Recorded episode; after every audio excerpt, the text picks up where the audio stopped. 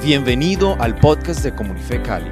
Nuestro deseo es que este mensaje te inspire a conectarte con Dios y ser agente de transformación en tu entorno. ¿Cuántos están listos? Bueno, esta enseñanza la hemos llamado el Padre Perfecto y está basada en Sofonías 3:17. Dice, pues el Señor tu Dios vive en medio de ti, Él es un poderoso Salvador, se deleitará en ti con alegría, con su amor calmará todos tus temores, se gozará por ti con cantos de alegría. Padre, gracias Señor por tu palabra. Gracias Señor porque tú eres el Padre perfecto. Cuando te miramos a ti Señor, podemos ver nuestras imperfecciones, nuestra fragilidad, porque solo tú eres el Padre perfecto. Gracias te damos Dios. Yo te pido en el nombre de Jesús que seas tú, Señor, ministrando nuestra vida, nuestra familia, nuestros hijos. Te lo pedimos en el nombre de Cristo Jesús. Amén y amén. Vamos a darle un aplauso anticipadamente al Señor. Dios es bueno. Dios es Dios es bueno. Dios concibió, escucha esto. ¿Pueden sentarse? Muchas gracias, amados. Dios concibió que entráramos en este mundo siendo bebés. Mira eso. Dentro del diseño de Dios, Dios concibió que entráramos a este mundo siendo unos bebés. No, no venimos a este mundo ya adultos, capacitados, sabiéndolo todo, conociendo lo bueno, lo malo, sino que Dios en su diseño nos permite entrar a este mundo siendo unos bebés totalmente dependientes, vulnerables, porque quiso que su amor fuera aprendido en el seno de una familia. Dios nos permite en su sabiduría que aprendamos a amar en el seno de una familia, que crezcamos no solamente físicamente, sino emocionalmente y espiritualmente, que podamos nosotros primero recibir la protección, la bondad, el cuidado, para luego nosotros poder cuidar, amar y proteger a otros. ¿Está aquí conmigo? Fue el diseño de Dios para nosotros. Por eso Él creó la familia. Por eso Él se inventó la familia. Porque es en la familia donde nosotros podemos experimentar el carácter y la bondad de Dios. Aprender a amar como Él ama. Desgraciadamente y desafortunadamente, porque es una, una tristeza muy grande, ¿no? Que en muchos hogares no se alcanza este ideal. En muchas familias eh, se vive algo muy diferente, ¿no? La gran mayoría quizás hemos venido de hogares disfuncionales, donde se hemos experimentado el rechazo, el dolor, los abusos, humillaciones, o hemos crecido viendo unos modelos no sanos de paternidad, eh, con padres inestables emocionalmente, quizás algunos han crecido dentro de hogares con padres adictos a drogas, alcohol, a adicciones sexuales, infidelidad. Quizás muchos hemos pasado por situaciones que no son agradables y que no han modelado correctamente los atributos paternales del Señor. ¿Está de acuerdo con eso? A mí me llamó mucho la atención porque ahora en pandemia, cuando vino todo esta, estos encierros eh, por la cuarentena, eh, se aumentó el nivel, eh, el ranking de los de los conflictos y las riñas familiares. ¿Sí, ¿Sí te diste cuenta de eso? Quiere decir que había un conflicto dentro del hogar y esto se convirtió en un detonante para salir a la luz toda esta problemática, toda esta situación. Como padres entraron en depresión, hijos en ira, enojo, riñas, peleas, conflictos. Y me llama la atención porque de alguna manera eh, hemos visto esto como una ola, ¿sí? Que ha venido contra las familias. Y aún hablo de las familias cristianas, situaciones que se han vivido en nuestros hogares. Hace poco nos reuníamos con el pastor Darley y un grupo de líderes y me llamó la atención porque porque gran parte de ellos manifestaban situaciones difíciles dentro de su hogar. Pero tenemos un Padre perfecto. Amén. Que cuida de nosotros. En Él siempre hay esperanza. En Él siempre hay restauración. Yo he visto cómo Dios restaura vidas, restaura matrimonios, transforma familias. En Él siempre hay una respuesta a nuestra necesidad. Dios siempre está por encima de todas las cosas. Las cosas viejas las deja atrás y hace todas nuevas. ¿Usted lo cree? Vamos a darle un aplauso a nuestro Dios, porque Él es el Padre perfecto y Él está aquí para sanar, está aquí para restaurar, está aquí para devolverte el gozo y la paz. Si tú te has sentido sin paz en tu corazón por las situaciones en tu hogar, mientras orábamos al Señor por esta enseñanza, Dios me mostraba que había un nivel de frustración, de frustración y de decepción dentro de las familias. Pero Dios va a traer sanidad, va a restaurar tu casa, va a restaurar tu familia, va a restaurar tus hijos. Dios va a hacer algo nuevo. Dios va a despertar el amor y va a hacer volver el corazón de los padres hacia los hijos y de los hijos hacia los padres. ¿Cuántos lo creen? ¿Sabe por qué?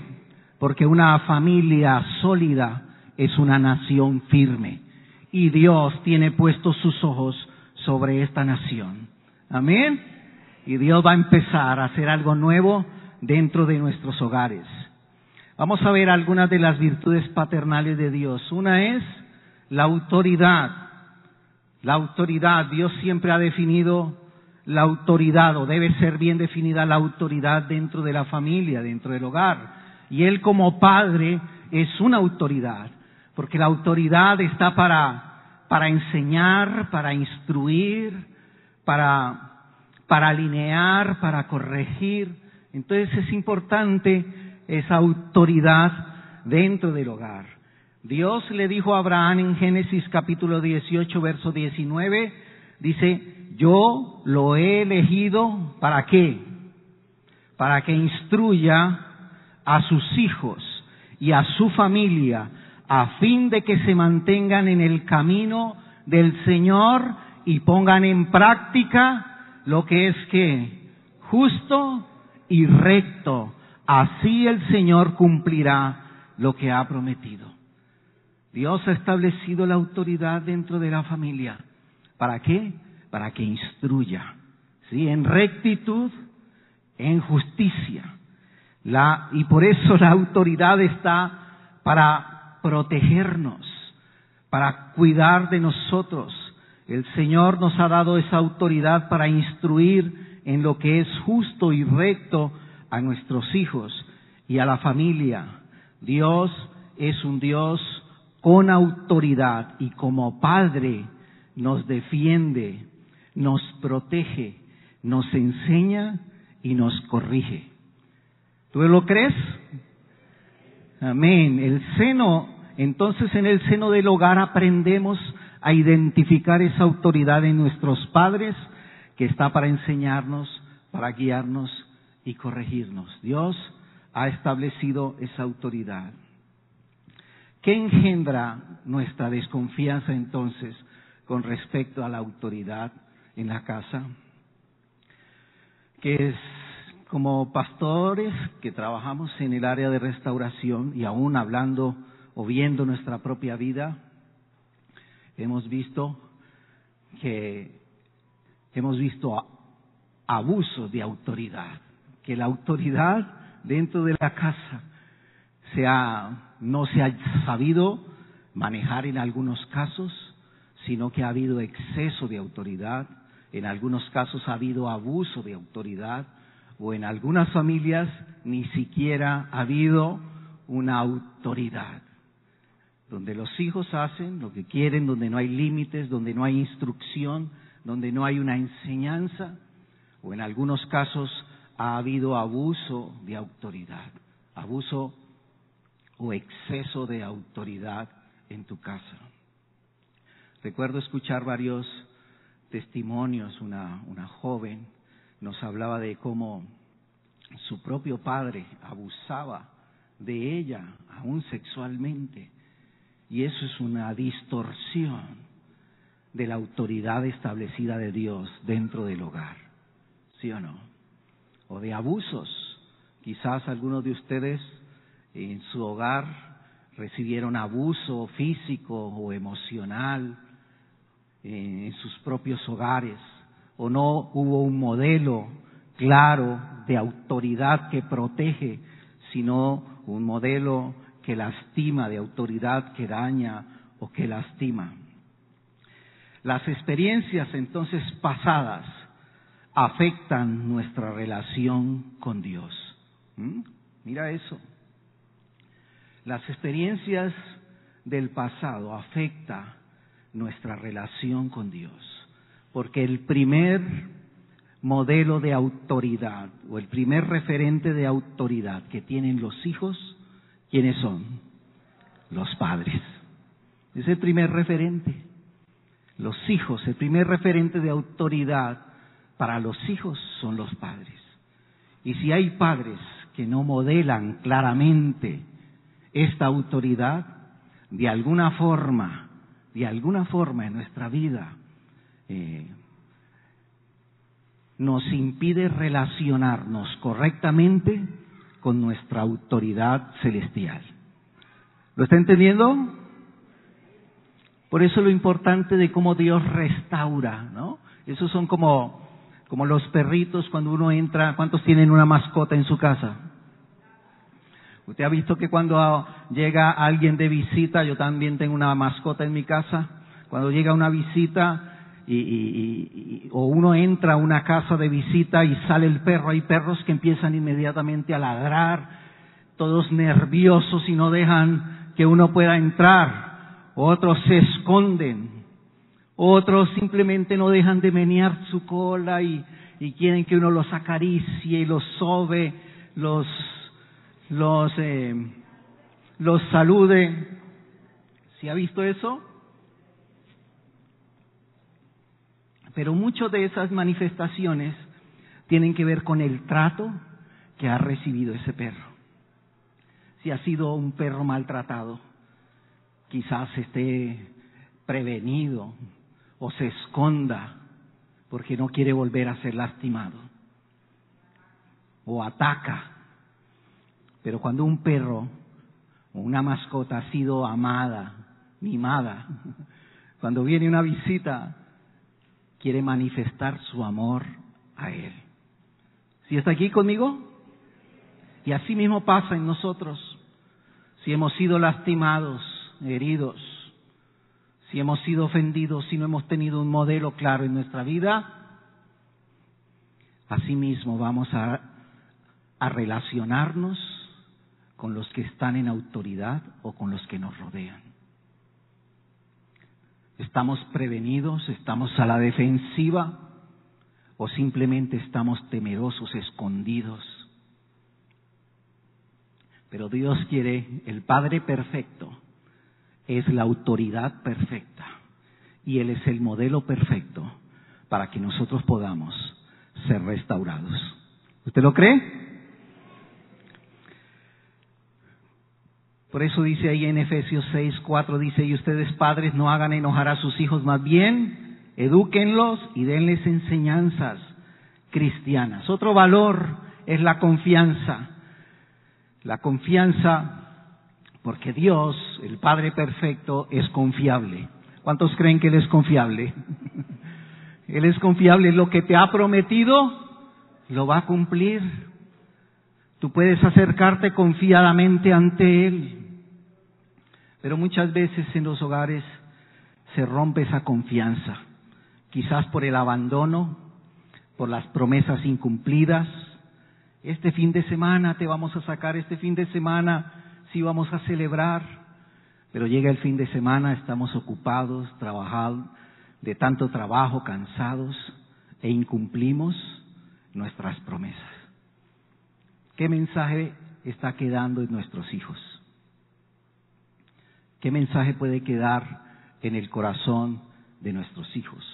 A veces se siente muy lejana la presencia de Dios y te acercas a Él con escepticismo. Por eso es que muchas personas, cuando no se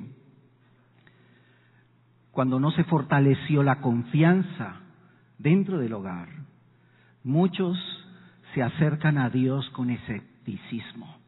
¿Sí será que Dios me ama? ¿Sí será que Dios quiere algo para mi vida? ¿Sí será que Dios va a cumplir lo que ha prometido? Porque se ha generado o se ha roto esa confianza en nuestro corazón. Él estuvo cuando comenzaste a caminar en medio de las ofensas y las desilusiones y Él sigue estando presente en nuestra actualidad. Mira lo que dice Hebreos 4:16.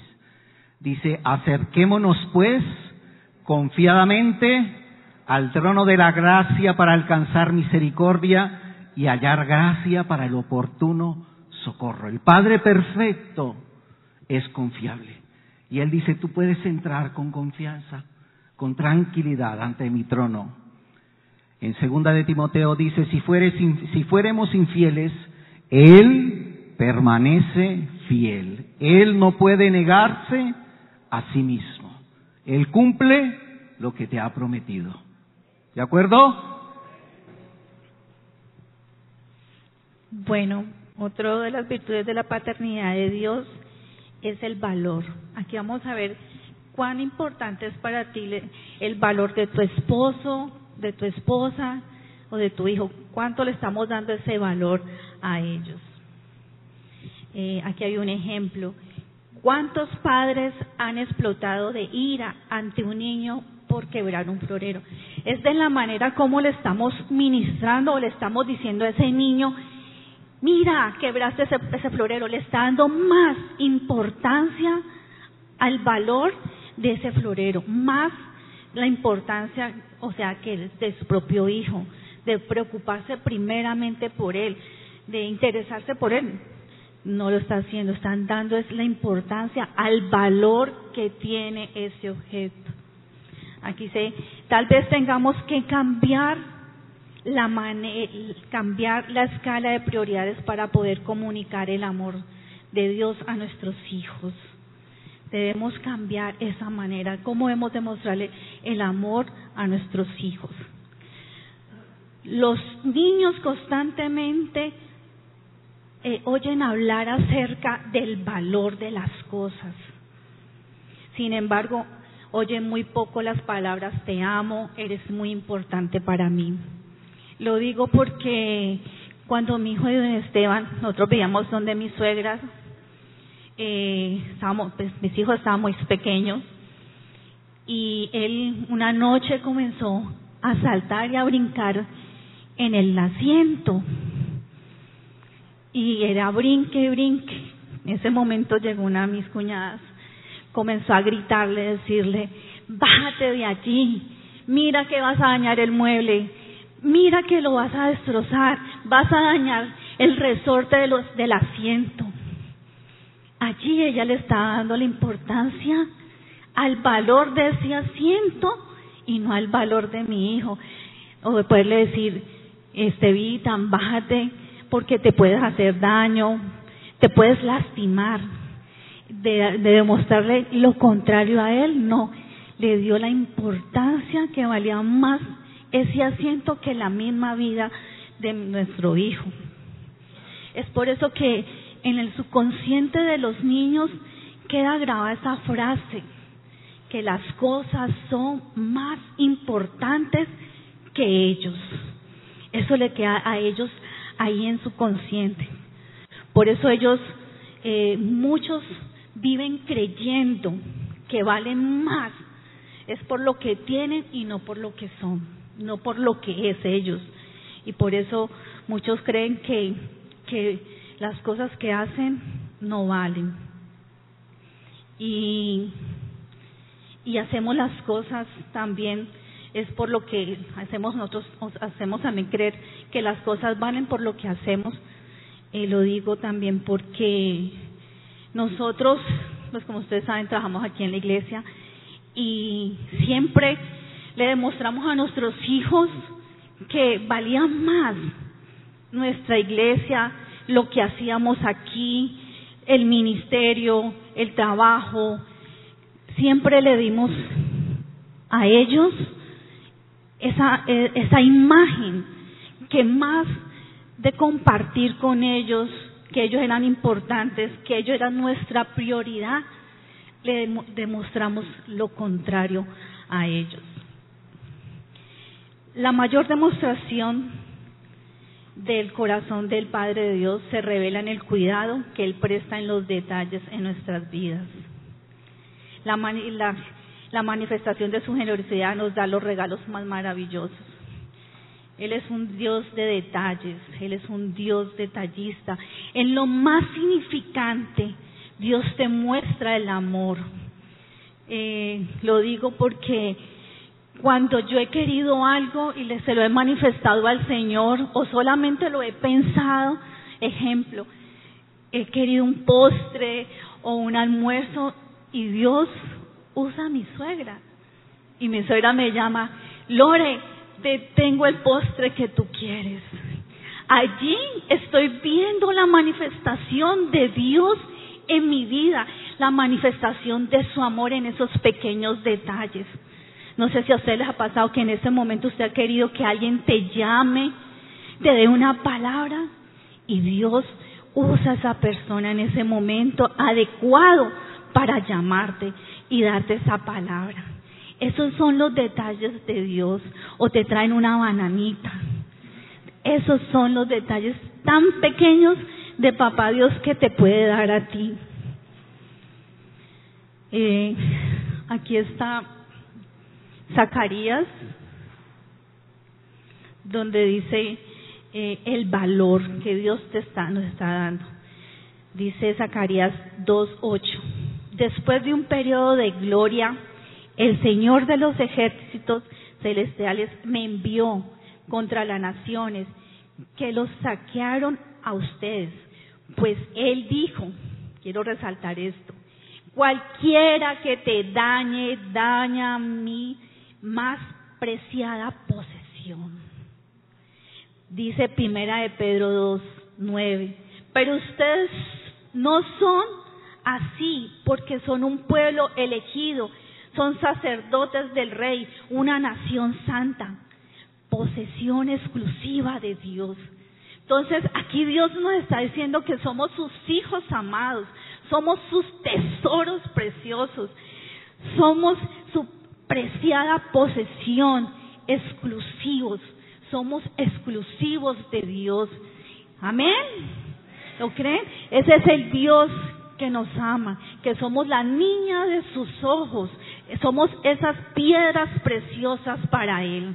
No lo podemos olvidar, siempre recordemos cuánto Dios nos ama, cuánto es el valor que Dios nos ha puesto en nuestras vidas, que somos su posesión, somos exclusivos para Él. Amén. Amén, así es. Dios es bueno. Él es la autoridad perfecta. Él nos ha dado, o Él es confiable, y Él nos ha dado un valor. Valemos para Él. Por eso es que a veces, cuando no ha sido modelado correctamente dentro de nuestro hogar ese valor, muchos tratan de, de buscar cosas o de tener cosas para sentirse importantes, porque creen que su valor está en las cosas y no en quiénes son. Vamos a mirar esto también y otra cualidad, otra virtud de la paternidad de Dios es el afecto. Dice en Oseas 11:4, dice, yo los atraje a mí con cuerdas humanas, con cuerdas de amor. Estaban sometidos al yugo de la esclavitud, pero yo les quité ese yugo y les di de comer. Dice que el Señor, como buen Padre, nos atrae con lazos de amor, con cuerdas de amor. Somos aceptos en el amado y estamos completos en Él. Dios te ama incondicionalmente. Dile al que está a tu lado, Dios te ama incondicionalmente. No tienes que hacer algo o dejar de hacer algo para que Dios te ame, porque Él nos ama incondicionalmente. Es como la madre cuando sale el niño a jugar fútbol y llega todo embarrado, llega todo sucio, ¿qué hace la madre? ¿Se deshace del hijo? Lo limpia, le quita el barro, pero él sigue siendo su hijo y lo sigue amando. Y eso hace el Padre con nosotros. Cuando tú te ensucias con el pecado, Él no se deshace de ti, Él te limpia. Él limpia tu corazón, limpia tu vida y te sigue amando porque eres su hijo. ¿Está de acuerdo? Amén.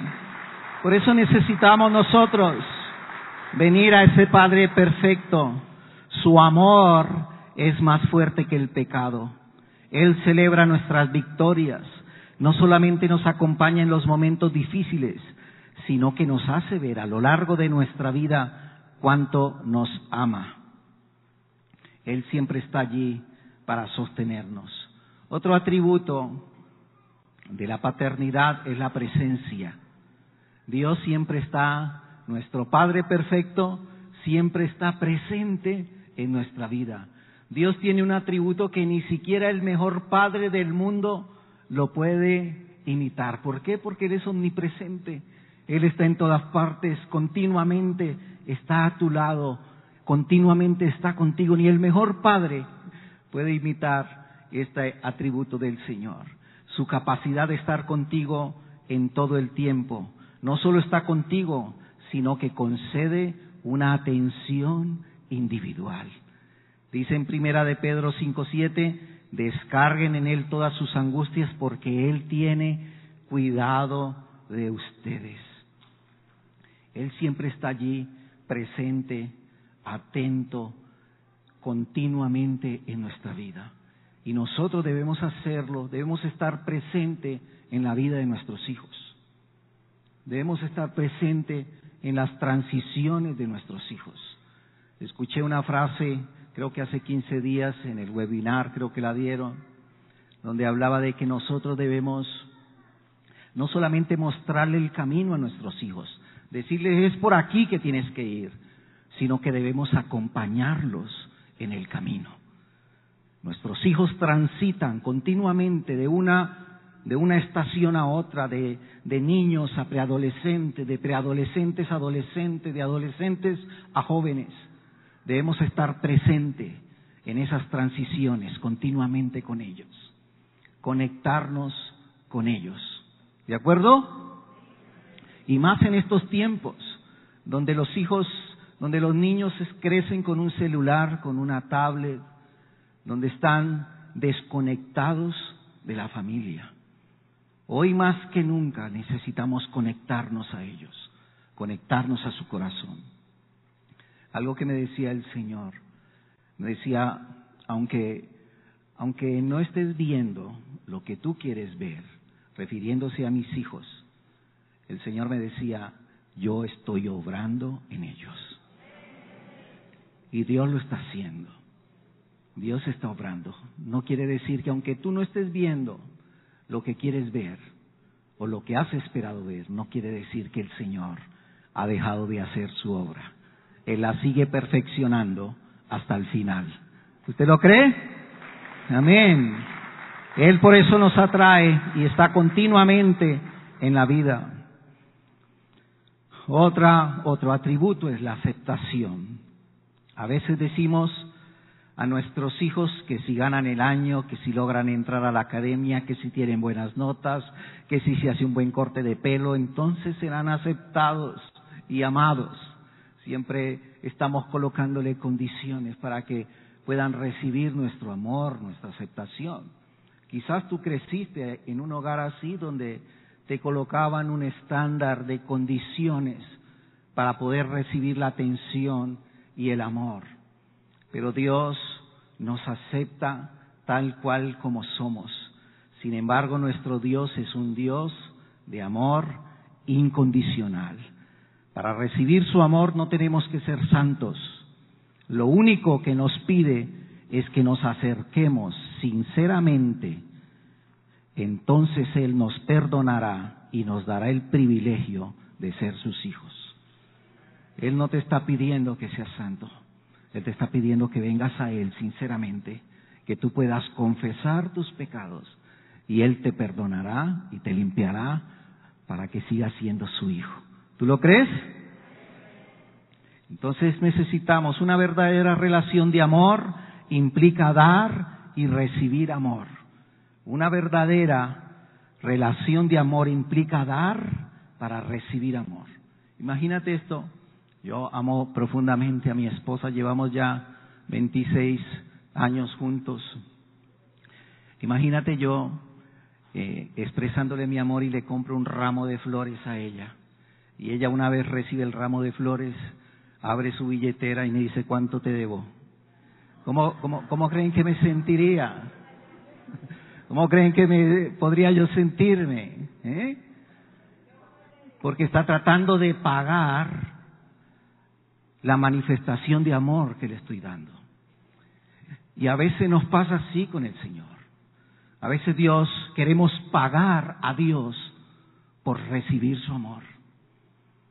Queremos hacer obras, queremos servirle, queremos hacer cosas para Él, para ver si Él me ama, a ver si a cambio me escucha, a ver si a cambio Él me presta atención a mis oraciones porque estamos tratando de comprar su amor. Pero Dios nos ama incondicionalmente. No tienes que hacer algo, ni dejar de hacer algo para que Él te ame. ¿Estás de acuerdo? ¿Cómo respondes a Dios cuando Él te dice que te ama a pesar de todo? ¿Cómo responde? Yo tenía conflicto con esto, porque fui enseñado así a, a hacer algo para recibir su amor. Pero, el recibir incondicionalmente su amor para mí ha sido lo más relevante en mi vida. Quizá esto no tenga sentido para usted, pero para mí lo tiene todo. Saber que no tengo que hacer nada para que Él me ame. Porque Él me ama tal cual como soy. Amén. Puedes recibir su amor sin tratar de ganarse su, su aprobación. Esta sería una pregunta para ti. Dice en Sofonías 3:17, pues el Señor tu Dios vive en medio de ti, Él es un poderoso Salvador, se deleitará en ti con alegría, con su amor calmará todos tus temores, se gozará por ti con cantos de alegría. Él es y se deleita y se goza en nuestra vida porque Él ha calmado todos nuestros temores y nos ha hecho libres en el nombre de Jesús. Por eso ya no somos esclavos, sino hijos. Por eso de nuestro interior clama, de nuestro espíritu, Abba Padre. Amén. Y terminamos con este otro atributo, y es la comunicación. Es difícil para muchos padres tener una comunicación franca y amorosa con sus hijos. ¿Cuántos se sienten identificados con esto? Que es difícil tener una conversación y una comunicación franca con nuestros hijos. Necesitamos nosotros poder establecer puentes de comunicación con nuestros hijos. involucrarnos en la vida emocional y sentimental de nuestros hijos. A veces nuestra comunicación con nuestros hijos parecen más sones interrogatorios. ¿De dónde viene? ¿Con quién andaba? ¿Qué hizo? ¿Para dónde fue? ¿Y cómo se sienten ellos? Intimidados. Pero tú los ves a ellos hablando con sus amigos. ¿Y cómo los ves hablando? Tranquilos, conectados con sus amigos. Porque las conversaciones con sus amigos no son interrogatorios, sino que es una, una comunicación de doble sentido, donde ellos hablan y donde tú también te muestras vulnerable, donde tú también, yo a mis hijos le he pedido oración, les he pedido oren por nosotros, estamos pasando por esta situación. También ellos conocen nuestros pies de barro. Nos hacemos vulnerables, amor, ante ellos. Nos hacemos vulnerables ante ellos y ellos oran, ellos también oramos por ellos, también nos importan lo que ellos piensen.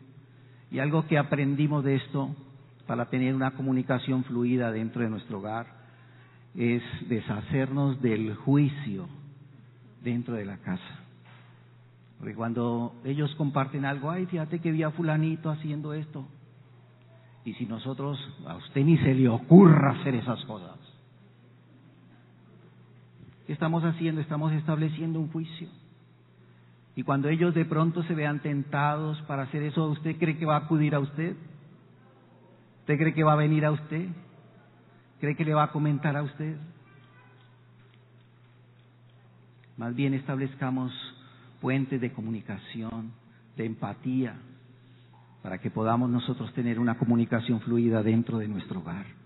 ¿Usted lo cree? Un hogar libre de juicio y de amor y de paz en nuestra casa.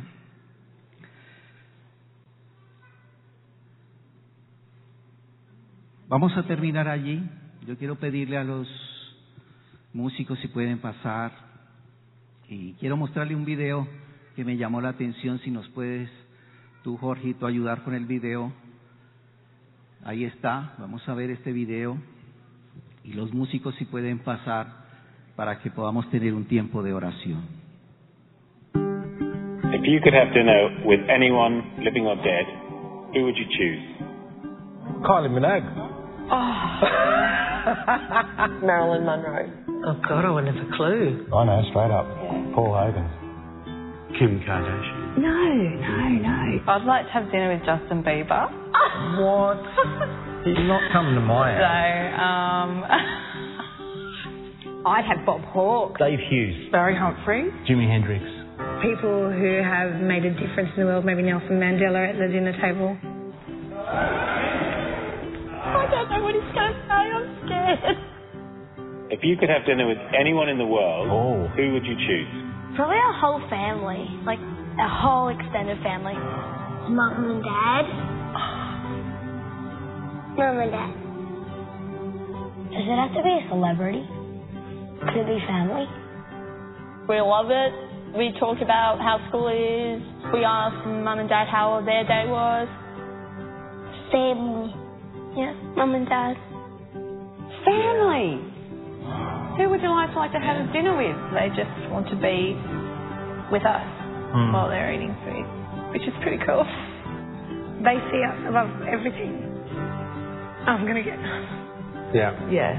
Bit, bit of a message in it for me. Yeah.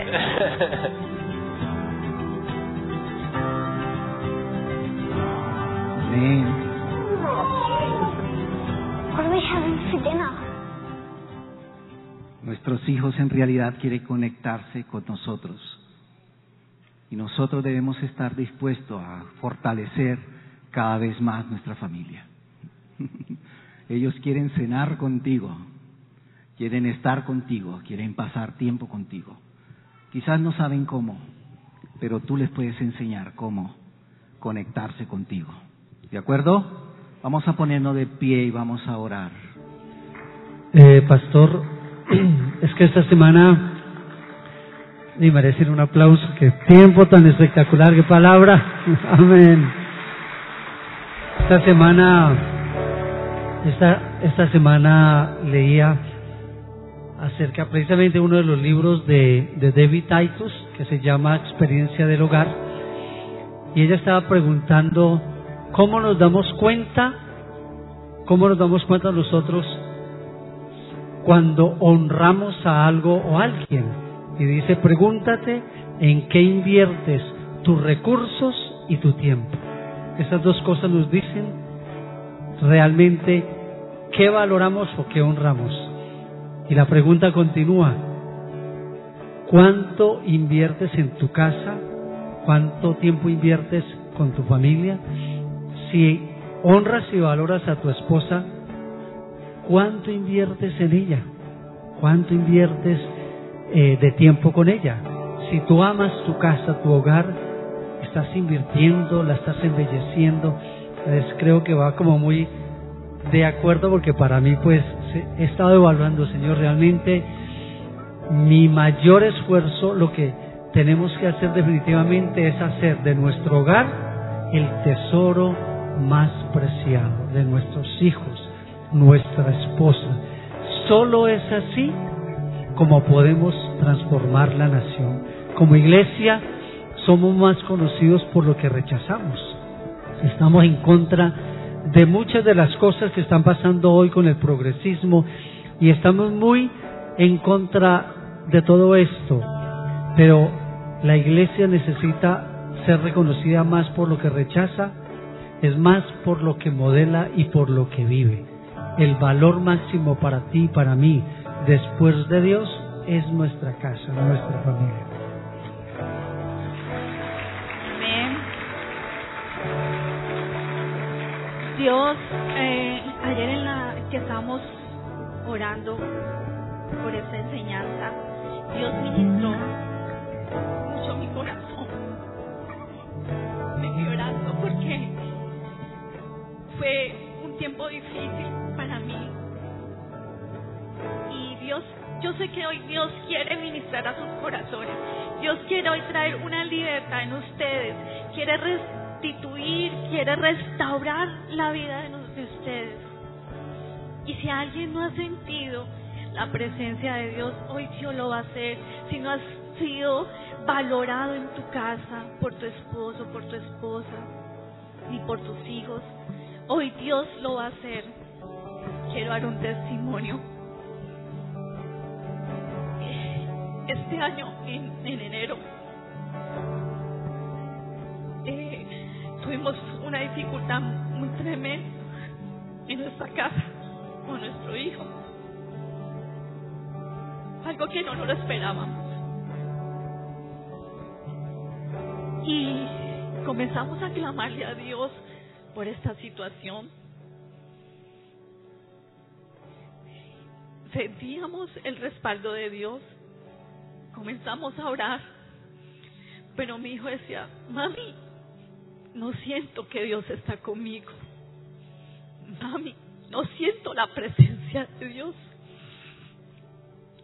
Decíamos, sí, hijo, Dios está contigo y está con nosotros, porque Él es nuestro juez, nuestro abogado y nuestro defensor.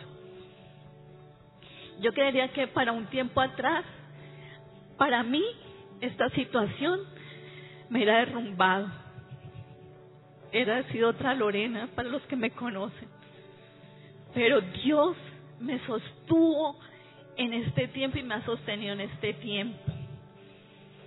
He sentido la presencia de Dios, he sentido el respaldo de Dios en este tiempo y mi hijo lo ha visto.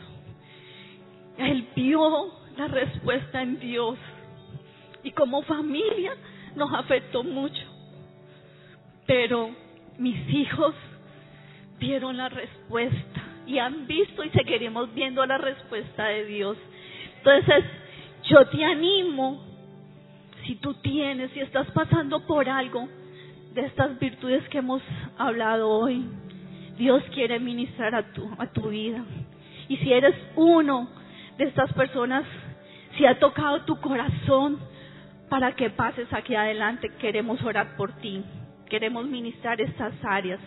Y quiero pedirle favor al cuerpo pastoral y, y al equipo de matrimonios que nos acompañen para poder estar orando por estas personas en este tiempo.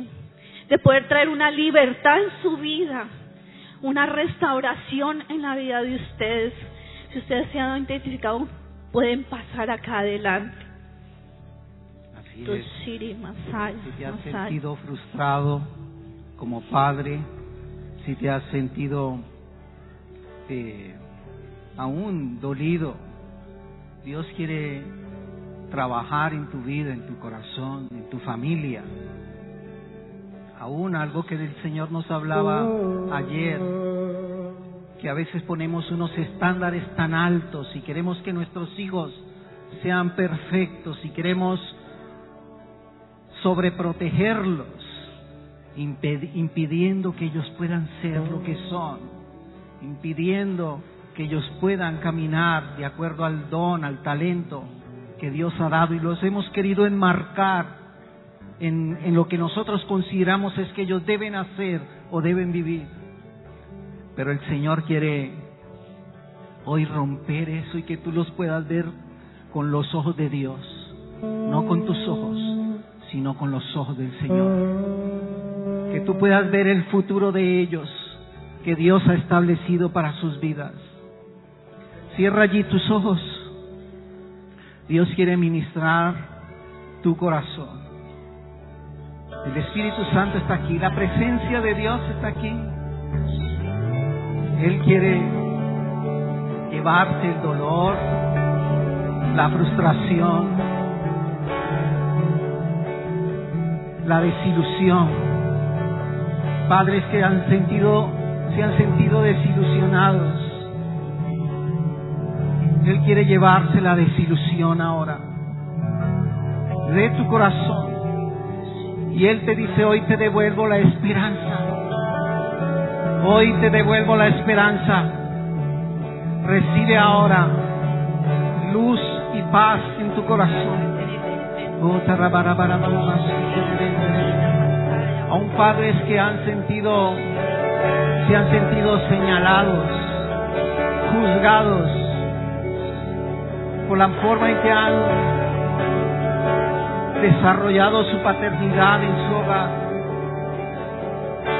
El Señor hoy quita ese peso, ese juicio, en el nombre de Jesús. Dile, Señor, perdóname. Vamos, dile, Señor, perdóname y límpiame. Te lo pido en el nombre de Jesús. En el nombre de Jesús.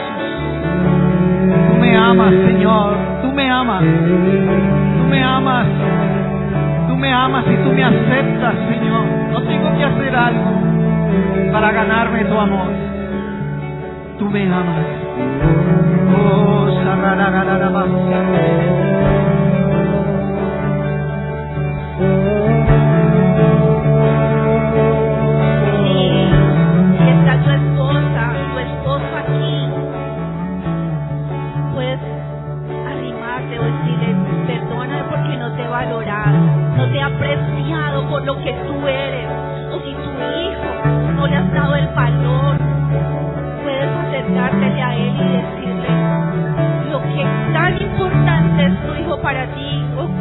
tan importante es tu esposa o tu esposo para ti. Este es un tiempo de sanidad, un tiempo de restauración. Yo sé que Dios va a hacer grandes cosas esta semana. Dios está abriendo puertas para esta semana, para este fin de semana, de lo que Dios viene. Este es un, un abrebocas. Sabemos que es un abrebocas para lo que viene este fin de semana, de una restauración en nuestros hogares, de una restauración en nuestros hijos. ¿Ustedes lo creen? Así que si tú estás allí con tu esposa, tu esposo, y se han herido, no se han valorado, se han juzgado, aprovecha este momento para decirle perdóname, perdóname, perdóname si no te he valorado, si no te he amado correctamente.